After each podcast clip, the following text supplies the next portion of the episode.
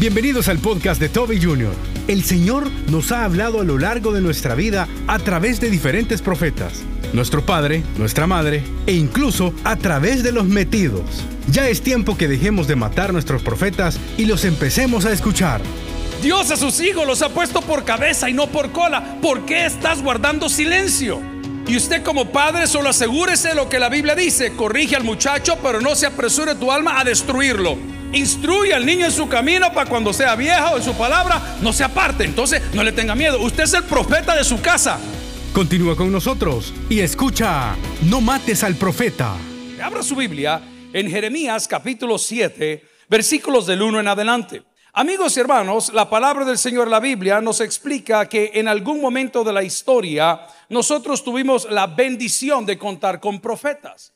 El propósito de los profetas, que también se les llama videntes, era revelar la voluntad de Dios. ¿Qué hacían los profetas? Revelar la voluntad de Dios.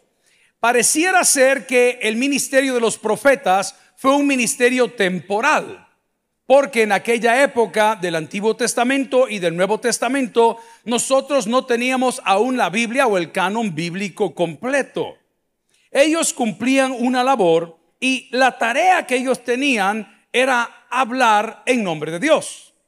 Hoy nosotros tenemos una gran bendición y es que tenemos la palabra de Dios, la Biblia. Si alguien la conoce, dígame un fuerte amén. Ok. Y que a pesar que Dios escoja en algún momento revelarnos algo a través de una persona, tenemos la bendición, gracias por ese almuerzo maravilloso que nos mandó a casa el día de ayer, mi hermana. Sabe que nos llevaron pipianes sudados. A mí los pipianes no me gustan, pero los sudados sí. Solo estoy aclarando la nota. Al regresar, se pone implante. No, tampoco. Vamos al punto.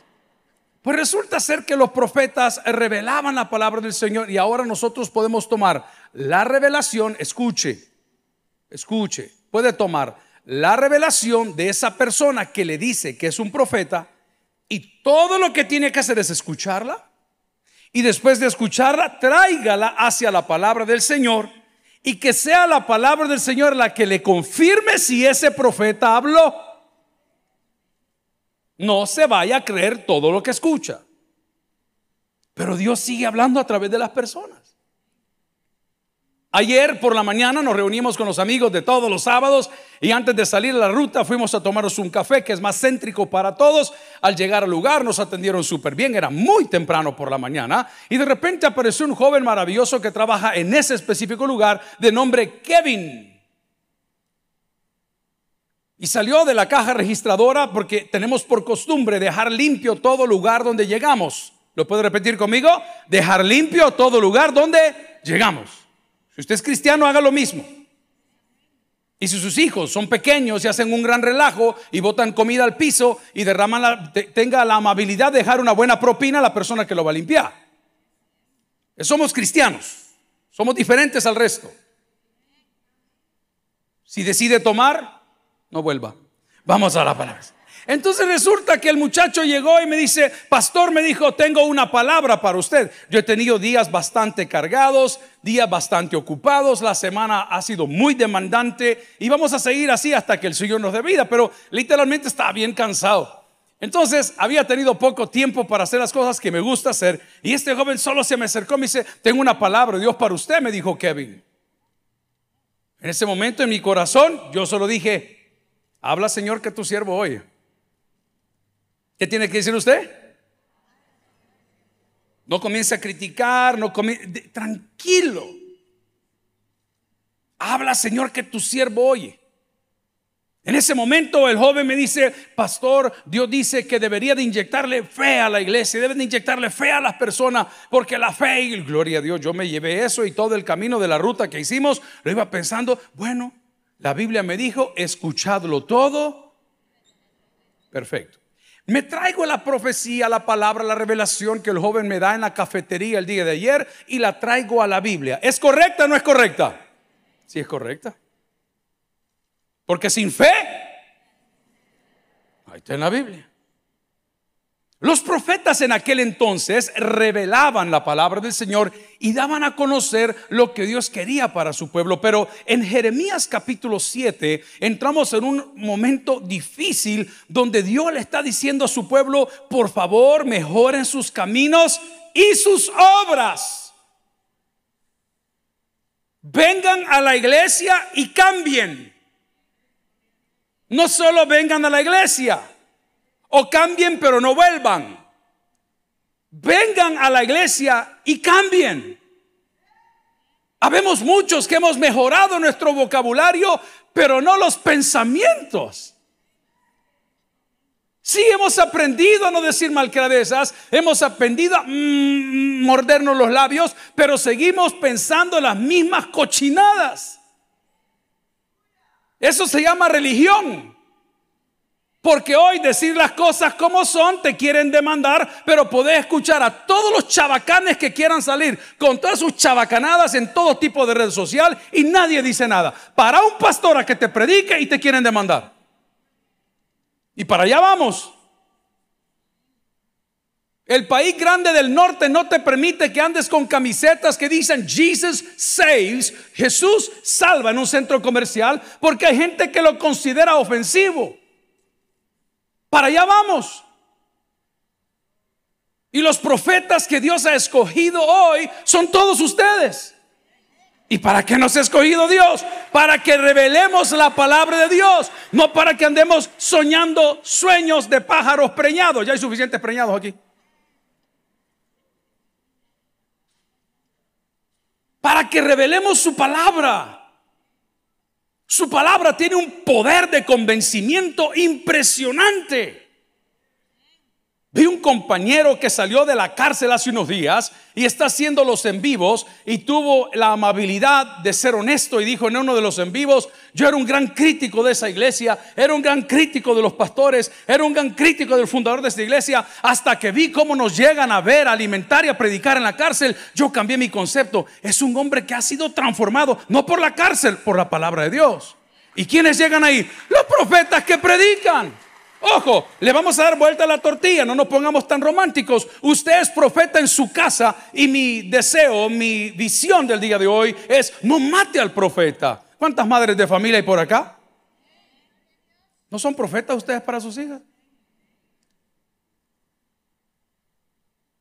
Mi papá decía, mire señores, yo soy profeta de consecuencias, decía él. Es cierto. Dios a sus hijos los ha puesto por cabeza y no por cola. ¿Por qué estás guardando silencio? Es que el niño se ofende, que se ofenda. Es que a la novia del muchacho le molesta. No me interesa, es la verdad. Ah, es que cada vez que le toco el tema a la niña, me deja de dar por tres días y no come. Lo necesita, está bien soplada. Que no coma. Ay, misógeno. No, gorda. ¿Hoy? Y usted como padre solo asegúrese de lo que la Biblia dice. Corrige al muchacho, pero no se apresure tu alma a destruirlo. Instruye al niño en su camino para cuando sea viejo en su palabra no se aparte. Entonces no le tenga miedo. Usted es el profeta de su casa. Con el pasar del tiempo nos vamos a estudiar cómo son los profetas, qué hacían los profetas, cómo se revelaron, cuántos hubo y cuántos revela la Biblia. No vamos a hablar si la profecía aún continúa hasta el día de hoy. Solo estoy hablando por la parte de afuera de qué es un profeta y qué hace. Él revela la palabra de Dios. Y la palabra del Señor en Jeremías, en esta porción, para este pueblo decía lo siguiente, palabra de Jehová que vino a Jeremías. Lo primero que dijo Jeremías, yo no quiero este ministerio, yo quiero ser del coro. Yo no quiero el ministerio de profeta. Yo quiero ser de cuna, chineando a los hijos ajenos y los suyos nunca los chineó. Yo quiero ser de escuela bíblica de párvulos y sus hijos se lo han creado sus tatas porque nunca los anduvo con usted. Y Jeremías dijo, a mí no me unten, a mí no me llamen, yo esto no lo quiero. Dios le dijo, ¿sabes qué? No solo lo vas a querer, lo vas a aceptar y te vas a someter. Y te voy a dar una palabra más, le digo, no te vayas a casar ahorita. Me vas a ser útil por este momento, en esta temporada. Pero la palabra que viene del Señor es fuerte, por eso la misma Biblia dice, los cielos y la tierra pasarán, pero mis palabras no pasarán hasta que sé que cumplan. ¿Y qué le estaba diciendo el profeta? Ojo, gloria al Señor. Hey, enderecen sus caminos, enderecen y vuestras obras también. Son las dos cosas a la vez. Es que no se puede amar a Dios del puro corazón si no hay obras, porque la fe sin obras está muerta. No es yo amo a Dios a mi manera. No existe el amor a tu manera. Es que yo a él o a ella lo amo a mi manera, lo golpeo, lo menosprecio, lo hago, y, pero yo lo sigo amando. Falso. Si usted es una persona desleal, usted no ama ni a Dios ni a usted mismo. No hay un amor a tu manera. Señores, el amor de Hollywood no existe. Bueno, en algunos canales de televisión sí.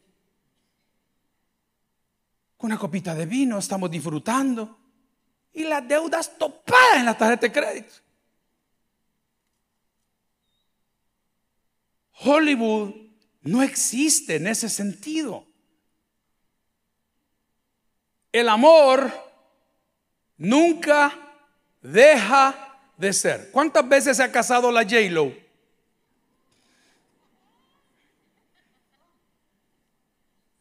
Tal vez en la próxima me toca a mí. J-Lo ama a Mark Anthony. No sé cómo puede amar ese hombre, porque yo creo que ni la mamá lo amaba porque no le dio de comer. Qué terrible. Es que la mamá que ama alimenta y ellos no le dieron nada, agua le daban. Y ahora está con Ben Affleck y Jennifer o J-Lo hace una locura de amor y se puso el nombre del marido número 70 en el lomo porque pues tiene un gran lomo, lomo dije. Amén. Tiene un gran lomo, ahí le van llenando de nombres todo el lomo. Te tengo una noticia maravillosa que es lo que nos tiene reunidos hoy. El amor de Dios nunca deja de ser. Él en esencia no deja de ser. Número uno, cualidad y carácter. Número dos, no hace nada indebido. Eso no es amor, hombre. Podrá ser lascivia, lujuria, ilusión, la calentura. No es amor, hombre. No es amor. ¿Quieren hablar de amor? Ahí van a investigar al profeta Oseas. A ese le tocó duro. Le fue dicho, te vas a casar con una persona que va a ejecutar esta profesión. Y sabes qué, y la vas a amar y la vas a... Eso es amor, mire. Amor es entregar a su unigénito Hijo para que todo aquel que en él cree no se pierda, más tenga, que dice la Biblia, vida eterna. Eso es amor. Amor no nos vemos el sábado. Gloria al Señor si se lo quiere regalar. Amor no nos vemos el domingo. Pero por favor, le estoy pidiendo una sola cosa. No mate al profeta, hombre. Comencé con las mamás. ¿Hay mamás en la casa del Señor? Ahí está tu primer profeta, mira hijo. Es esa señora toda la vida diciendo las cosas metida. Si ya me fui de la casa y todavía se quiere meter en mi vida, si me quiere meter en esto, me quiere meter en lo otro. Va a llegar un día en que esa mujer que tanto critica va a morir. Y tú vas a llorar. Y vas a decir, mi mamá me decía, no te cases con Jorge Aguirre. Está bien, Jorge, está bien. Es comercial, loco. Mi mamá me decía, ni un amén. Ahí estaba la hermana Patti, que van para Italia. Tita tiene hijos en esa edad, yuca, le da el chucho. Usted le dice blanco, negro. Sí, no. Vamos, no. Habla, no hablo. Y si ellos nos castigan a nosotros, dicen los gringos, more for us, más para nosotros. Hijo, ¿quieres comer? No. Ahí en la noche baja el ratón.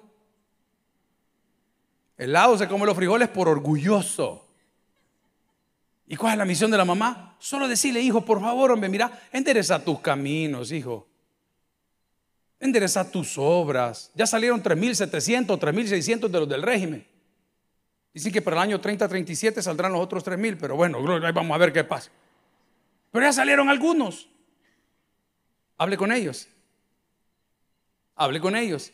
Se va a dar cuenta lo que Dios hizo en ellos, en la mayoría. Hey, pastor. Ocha, fue durísimo, dice, pero oiga las palabras de ellos. Si no es así, no entiendo.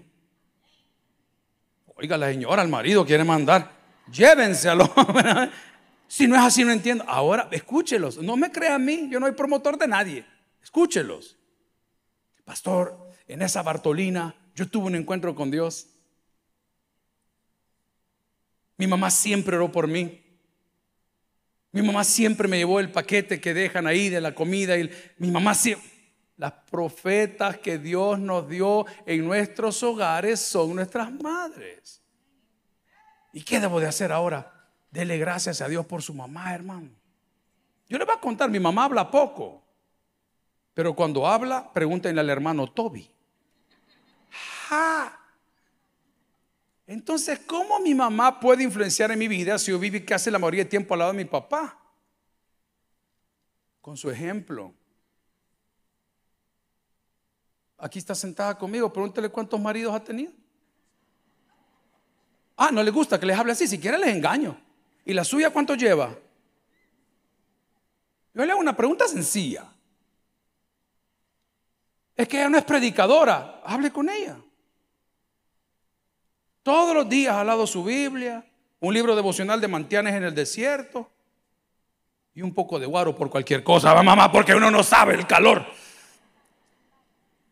Le hago la pregunta, es que usted no tiene que hablar tonteras para profetizar. Viva bien, piense bien, honre a Dios y usted está cumpliendo su labor. No, no hay mamá perfecta, cometimos errores, qué bueno. Ay, hoy resulta que la mamá del pastor es santa. ¿Qué te importa? Yo se lo estoy preguntando. Porque por el otro lado mi papá fue todo lo contrario. El Señor lo tuvo que apagar. ¿A qué anduviera fregando gente? Todavía de vez en cuando nos despertamos. Ah, ah, el pastor. así era. Ya han pasado cinco años, hermano. O nos reunimos en el grupo y, de trabajo y de repente dice, tu papá hubiera dicho tal cosa. Es cierto. Amigo y hermano, ser profeta no es andar con una Biblia, con una mochila, con un horn, con un volado, con un horn. Aquí el Señor. No, hombre, ser profeta en tu casa es vivir como la Biblia manda y poner a Dios en el lugar que a Él le corresponde. Pero ¿qué le dice el Señor? Dice por Jeremías capítulo 7, versículo 1, palabra de Jehová que vino a Jeremías diciendo, ponte a la puerta de la casa, ¿de dónde? De Jehová. Es la que usted le dio. Deja andar profetizando a los vecinos, profetícele a sus hijos metidos. Venga, le quiero corregir a su mujer, corregí la tuya si ni te habla. Mira, hermanita, yo he notado que sus hijos son inquietos y el tuyo es un gran aguado y no digo nada. Es en tu casa, no es en la de tu vecino. Por eso la Biblia requiere de los que queremos predicar y adorar obispado, como le llaman en el Nuevo Testamento, que tengamos nuestra casa en orden porque va a ser bien difícil que pongamos orden si la nuestra está patas arriba. Ahí están los requisitos, no los inventé yo. Pero mi invitación hoy no es que regales el mensaje, no mates a tu profeta. La primera fue nuestra mamá. La segunda, nuestro papá. Aunque no viva contigo, con su estilo de vida te está diciendo, no circules por este camino. Yo si algo agradezco que Dios me dio fue papás bien honestos y directos y en esta oportunidad me refiero a mi jefe cuando postrado en cama con padecimientos bastante fuertes, en algún día, en algún momento me dijo, hijo, yo sé por qué Dios me tiene así, yo le topé la cuerda a Dios.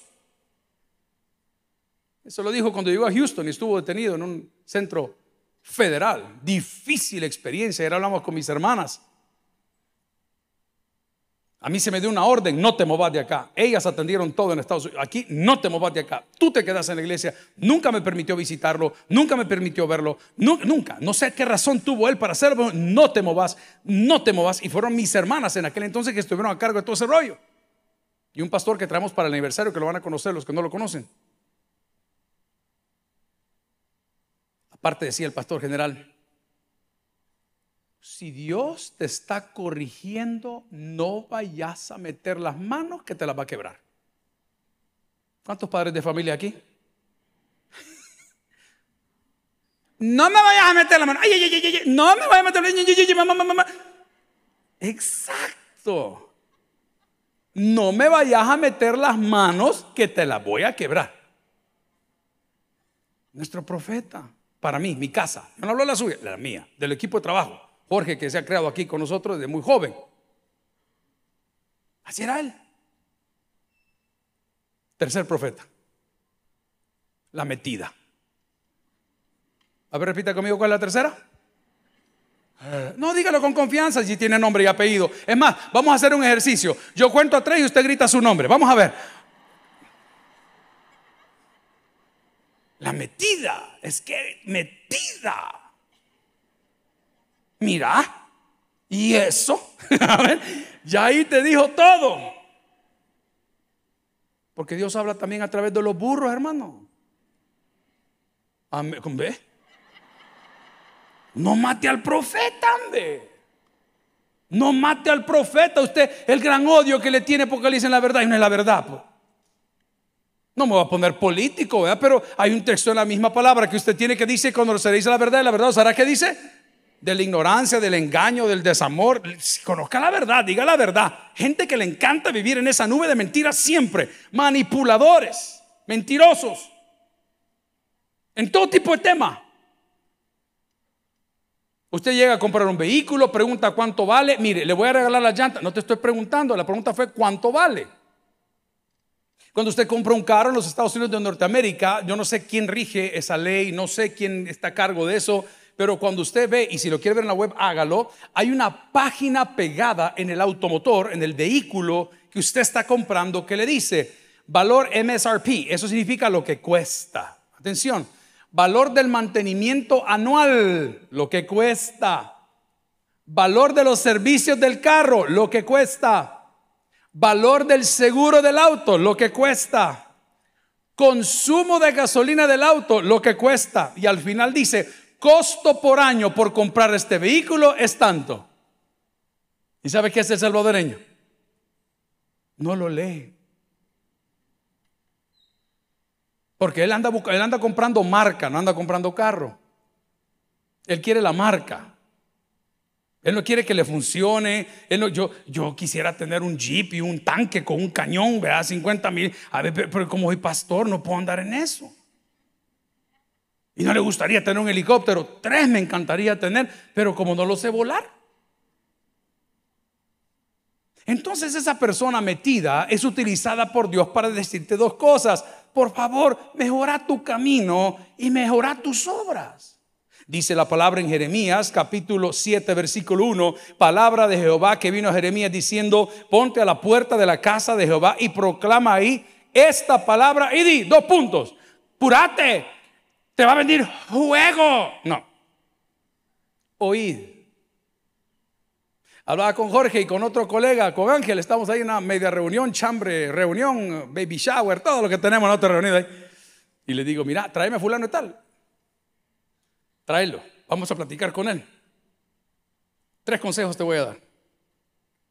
Valora quién sos. No andes mendigando amor y madura. Con esas tres cosas te van a hacer caso. Mientras me sigas con, es que aquí no me, no vas a ir a ningún lado. ¿Qué dice? Oír. Diga conmigo. Usted no tiene que lograr nada en nadie. Deje que Dios lo haga. Yo les he venido contando cómo Dios en la casa donde yo vivo ha hecho cosas grandes, ha comenzado a hacer cosas grandes o terminará de hacer cosas grandes y es por etapas, no es de una sola vez.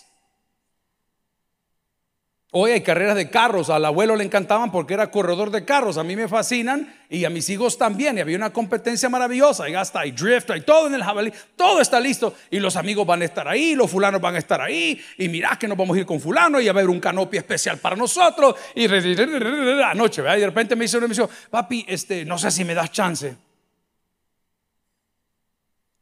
Yo no tengo problema, nosotros tenemos culto. Ah, pero, pero no hay problema. No, yo no sé, tú sabrás. Nosotros tenemos culto. ¿Y qué pasó? Les acaba de dar los anuncios hace 10 minutos. No puedo decir, pero que tú creas serio. No es mi problema. Por eso los papás nos frustramos.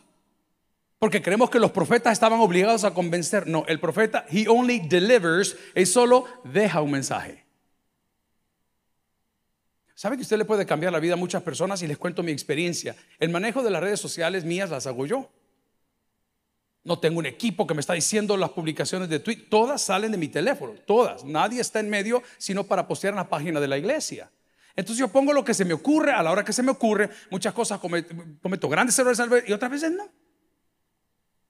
Pero cuando usted camina por la calle y dice, hey pastor, yo ayer me sentía de esta forma y le doy gracias porque mire lo que usted escribió. Y yo me pregunto, ¿y qué escribí?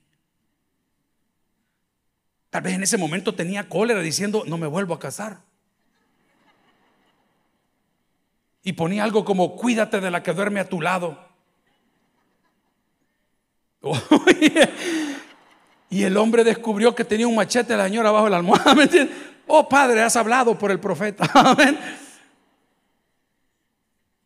Su tarea no es convencer.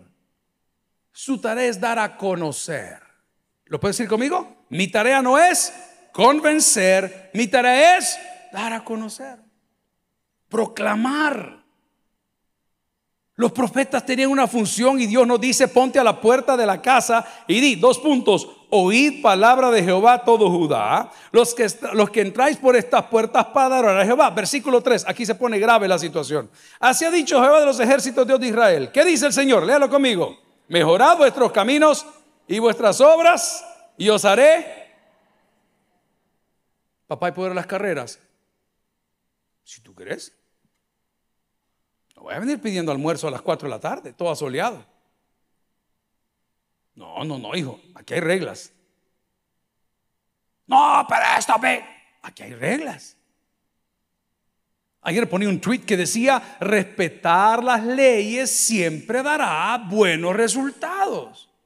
Hay un caso bien difícil. Usted sabe que los jóvenes cuando juegan al fútbol o al básquetbol o lo, eh, se ponen fuertes de carácter, es normal, el sol, el cansancio, eh, la pasión por el gane, el gol, lo que sea. Y parece que hubo un altercado con dos jovencitos que son gente buena, no son gente mala, pero como que perdieron su cabeza en el momento y la cosa se complicó.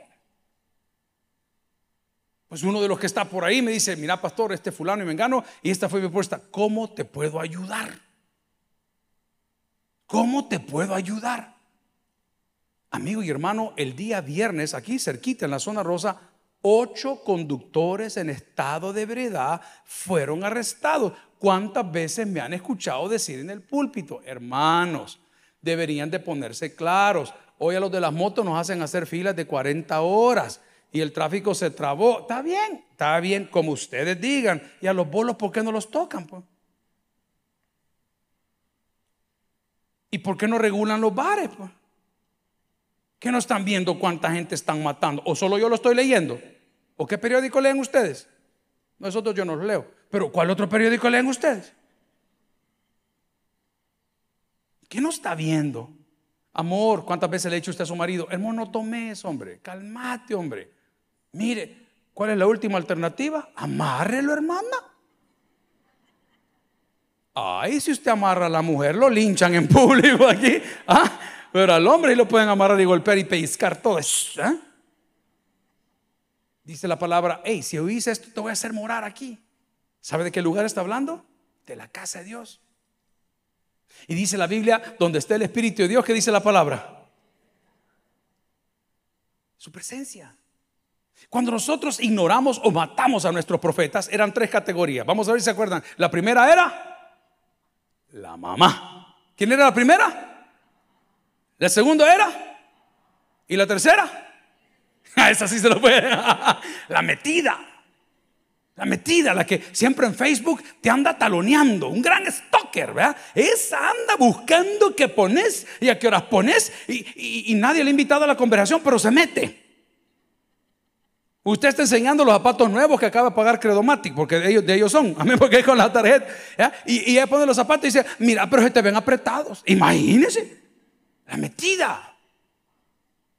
Pero Dios tiene un propósito con cada uno. Y es mostrar que han sido sus profetas los que nos han recordado que Dios tiene algo que decir. Cumplió años uno de mis hijos. Él nació el 14 de febrero.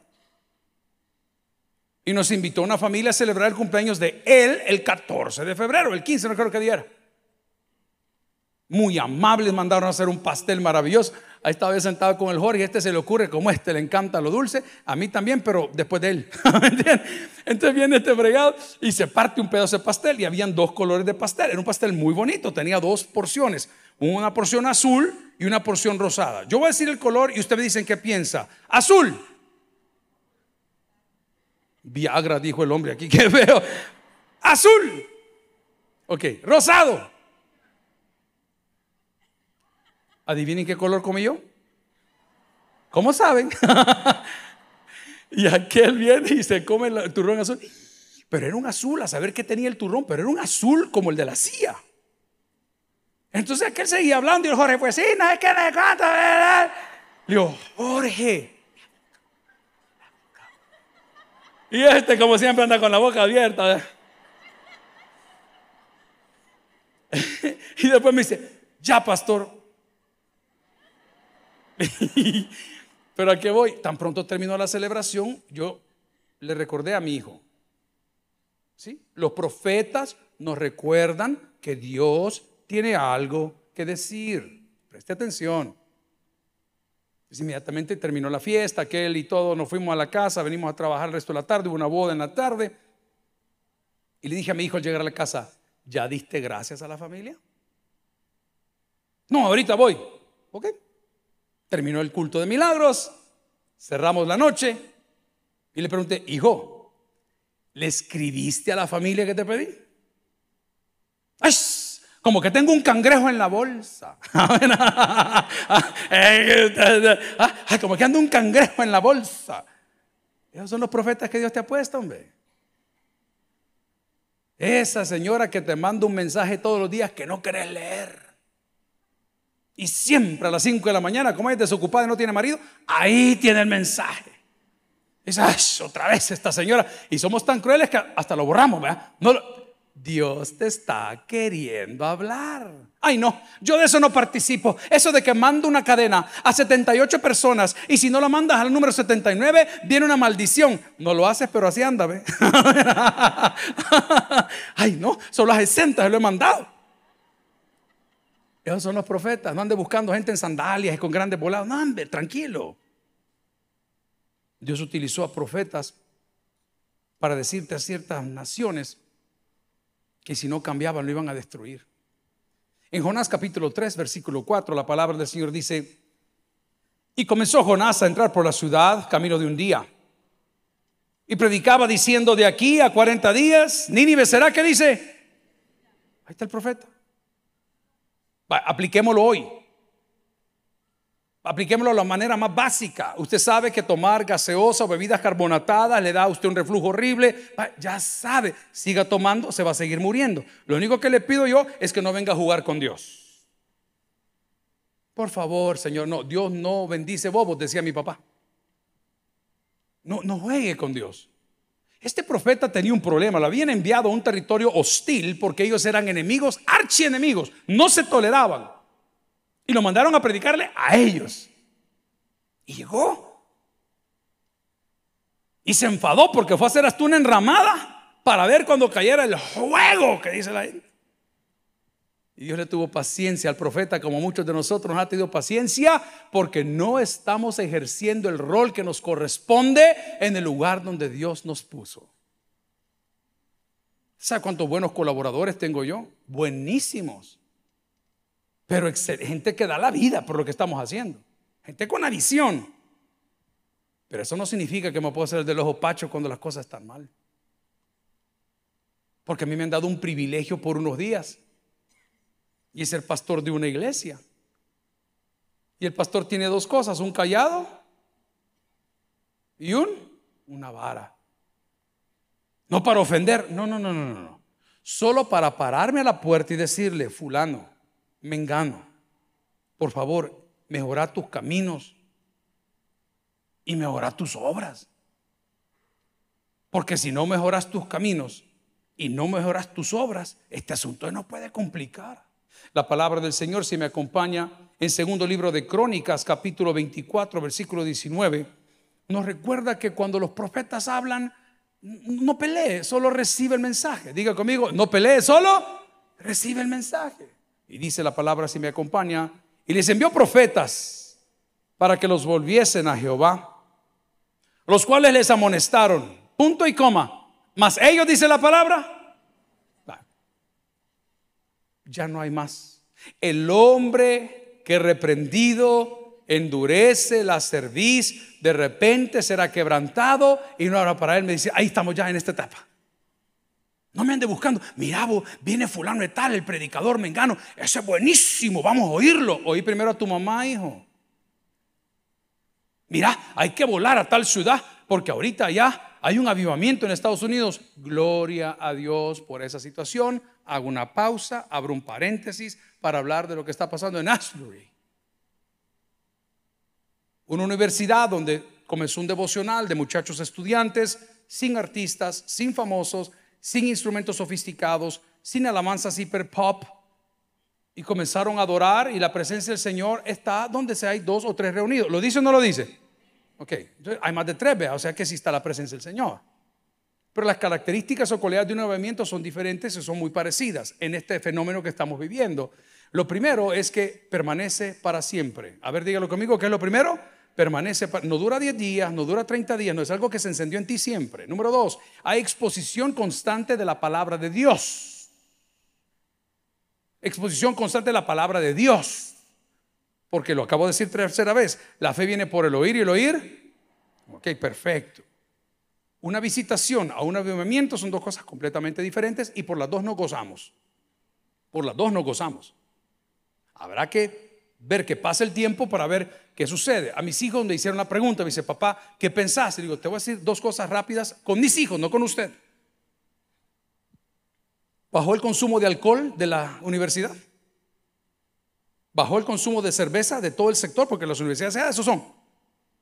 Las fraternity houses, las casas de fraternidad, una fiesta increíble. Vivimos esa etapa, hermanos. ¿Dejaron de fornicar los jóvenes ahí? bajó la criminalidad. Hay una visitación, hay un avivamiento. La ciudad cambió, las personas cambiaron. Reitero, por las dos nos alegramos. Pero muchos de nosotros siempre estamos más tirados al lado emocional de cómo me siento a qué es lo que estoy haciendo. Estas dos cosas en un avivamiento se unen. Y lo que haces con lo que piensas no se separa. ¿Lo puedes repetir conmigo? Lo que haces con lo que piensas, no, o sea, no entras en avivamiento cuando vienes al templo, estás en avivamiento siempre. Y gloria a Dios por esa visitación. Pero lo triste de esta mañana es que de los tres profetas básicos que he hablado, tu mamá, tu papá y el metido o la metida, en lugar de escuchar el mensaje, lo hemos rechazado, como dice segundo libro de Crónicas, capítulo 24, versículo 19. Él dice, les envió profetas para que los volviesen a Jehová, los cuales les amonestaron. They delivered, they delivered, dejaron el mensaje, ahí lo dejaron. Aquí lo tenemos hoy digitalmente, que es la Biblia, la suya y la mía. They delivered el mensaje, ahí está. Pero dice la palabra desde el punto y coma, mas ellos no escucharon. Amigos y hermanos, solo te tengo una propuesta porque este sermón me inspiró Kevin de esa cafetería del día de ayer cuando me dijo, Dios tiene una palabra para usted. Dije, ¿este me hace alguna cosa? Me dijo, no, pastor, anime a la gente, me dijo. Predique de fe. La gente lo necesita. Inmediatamente dije, ¿qué me enseñaron en el seminario y en la universidad? tomar el texto, llevarlo a la Biblia, compararlo si es con lo que vamos bien. Y es exactamente lo que estamos haciendo el día de hoy. Por favor, cuando su mamá, cuando su papá, el metido o la metida le digan algo, solo diga estas palabras. Habla Señor, porque tu siervo oye. El que tiene Dios para que oiga, vamos a orar al Señor. Gloria a Cristo. Si el mensaje ha impactado tu vida, puedes visitar www.tabernaculo.net y sigamos aprendiendo más de las enseñanzas del pastor Toby Jr. También puedes buscarlo en las redes sociales, en Instagram, Twitter y YouTube como Toby Jr. Taber y en Facebook como Toby Jr. No te pierdas nuestro siguiente podcast.